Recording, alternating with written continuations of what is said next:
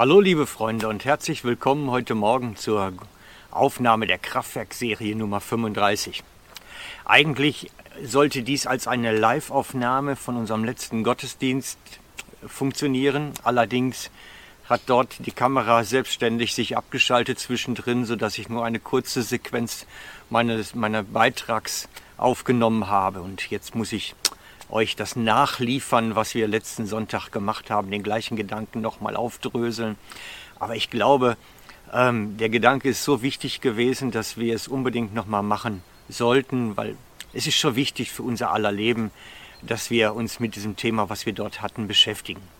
In der Aufnahme Nummer 33 haben wir, habe ich erzählt, wie das ist mit dem Fürsten der Finsternis, von dem Paulus schreibt im Epheserbrief, dass wir nicht mit Mächten und Gewalten kämpfen, sondern mit dem Fürsten der Finsternis, mit dem Bösen, mit den Mächten der unheilvollen, gottlosen Welt. Es geht wirklich darum, dass ich euch versucht aufzuzeigen, es geht um unsichtbare Mächte und Gewalten, um unsichtbare Fürsten der Finsternis und übergeordneten Mächten, ich lade euch ein, wenn ihr das verpasst habt, hört euch erst die Folge 33 an, dann 34 und jetzt dann 35. Es, ist, es baut aufeinander auf und es wäre hilfreich, wenn man es nacheinander anhören würde. Wie gesagt, wir kämpfen mit Fürsten der Finsternis und seinen Helfershelfern. Und ich habe euch aufgezeigt, dass diese Helfershelfer eine bestimmte Technik haben, uns zu manipulieren, unser Leben auch zu ruinieren wirklich. Im Kern tun diese Geister nichts anderes, als dass sie Stimmungsdecken über uns werfen. Das müssen wir uns vorstellen wie so eine größere Wolldecke, eine schwere Wolldecke, die plötzlich über uns kommt und über uns geworfen wird.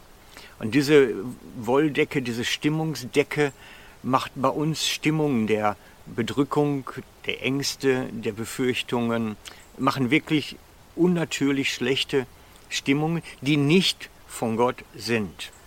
Sie schaffen in uns Gefühle, sie schaffen in uns Ängste und Angst ist ein Gefühl. Und so etwas machen diese Mächte und Gewalten. Sie manipulieren uns damit und sie versuchen uns damit in bestimmte Ecke zu treiben. Und dann habe ich euch erzählt, dass wir in Folge 34 habe ich euch das erzählt, dass wir ähm, eine Waffenrüstung bekommen haben. Eine geistliche Waffenrüstung, mit der wir unterwegs sind und mit der wir ähm, uns verteidigen können gegen diese Mächte und Gewalten, gegen diese ganzen Manipulationen, denen wir immer wieder ausgesetzt sind. Wir können da etwas tun.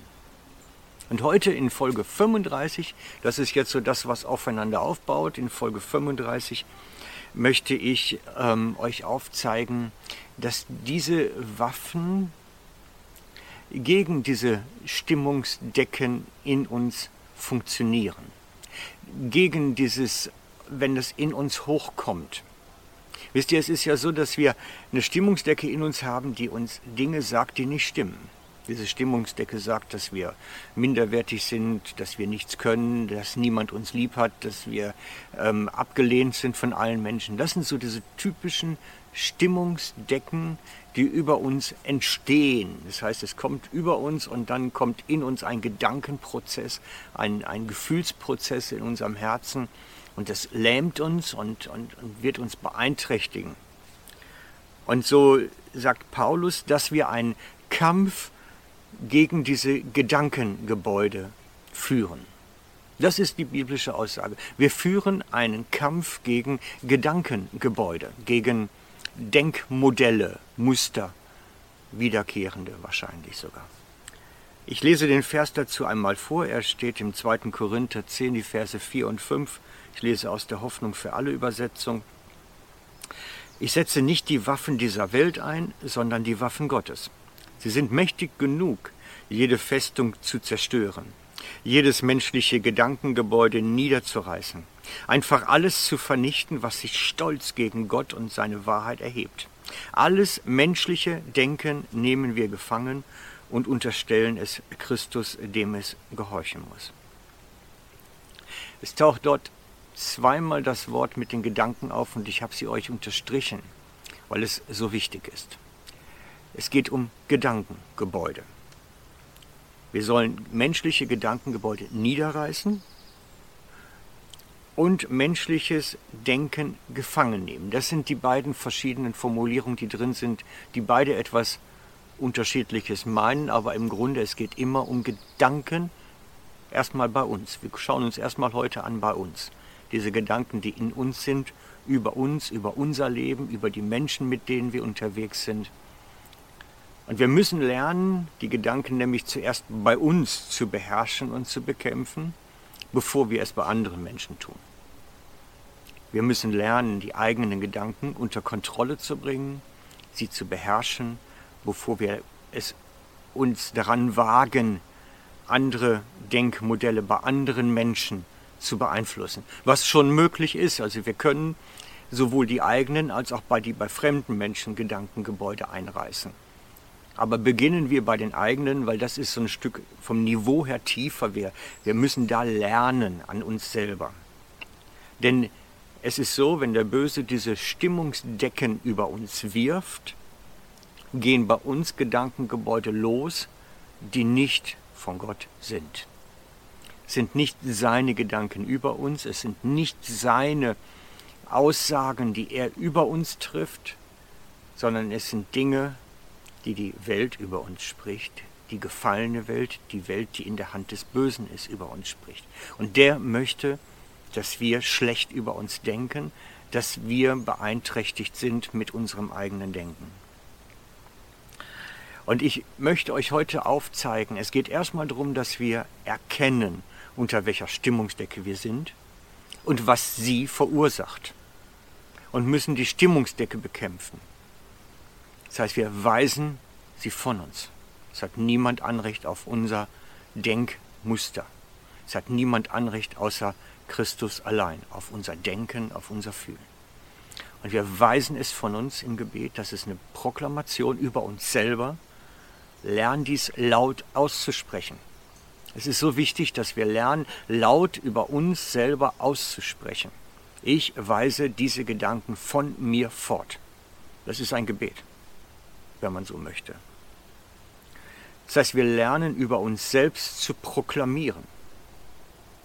Und wenn die Gedanken nicht gehen auf diese Art und Weise, was öfter vorkommt, dann ist es immer noch sehr gut, dass man dann am Beginn die Gedanken im Einzelnen fortzuweisen, indem wir die Aussagen Gottes dagegen stellen, indem wir sagen, was die Wahrheit ist. Wir proklamieren über uns und unserem Leben die Wahrheiten und die Aussagen Gottes.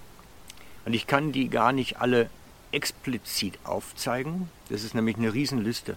Eigentlich wollte ich eine 99-Punkte-Liste draus machen, aber ich glaube, ich bin so etwa bei 75, 76 angekommen nachher. Biblische Aussagen zu uns über unser Leben. Die Aussagen Gottes zu uns. Du bist mein geliebtes Kind. Komm, lasse dich, lass dir Gutes tun von mir. Alles solche Dinge. Und gerade wenn es um die Frage der Errettung, der Erlösung, der Erwählung Gottes geht, sollten wir uns nicht verunsichern lassen. Der Böse kommt ganz oft und versucht uns diesen Punkt zu stehlen, dass wir sicher sind darin, von Gott geliebt und angenommen zu sein. Und dann könnte so eine Proklamation lauten, ich bin heilig, weil Christus mich heilig gemacht hat für immer. Ich bin sündlos, weil Christus mich sündlos gemacht hat für immer. Ich bin. Wir müssten lernen, solche Ich bin-Aussagen über uns zu proklamieren. Und ich füge euch diesem Post, diesem, diesem Internetpost, eine ganze Liste bei über solche Ich bin-Aussagen die wir über uns proklamieren müssten, könnten, sollten. Und ich lade dich ein, wenn deine Stimmungsdecken kommen, weise sie von dir. Sie hat kein Anrecht auf dich. Da ist der Böse dahinter. Seine Mächte und Gewalten wollen dir schaden, indem sie so eine Stimmungsdecke über dich werfen. Und dann weise diese Stimmungsdecke von dir und beginne die Ich Bin-Aussagen über dein Leben, was Gott sagt, zu proklamieren im Gebet. Laut. Am besten laut. dass du selber es hörst, dich zu reden, was da gesagt ist. Also kannst du sagen, ich bin Gottes Kind, geliebt und angenommen für immer. Kannst du das sagen? Dann proklamier das laut über deinem Leben. Er meint es gut mit mir, egal wie es gerade aussieht. Seine Grundhaltung ist, ich meine es gut mit dir. Kannst du das sagen?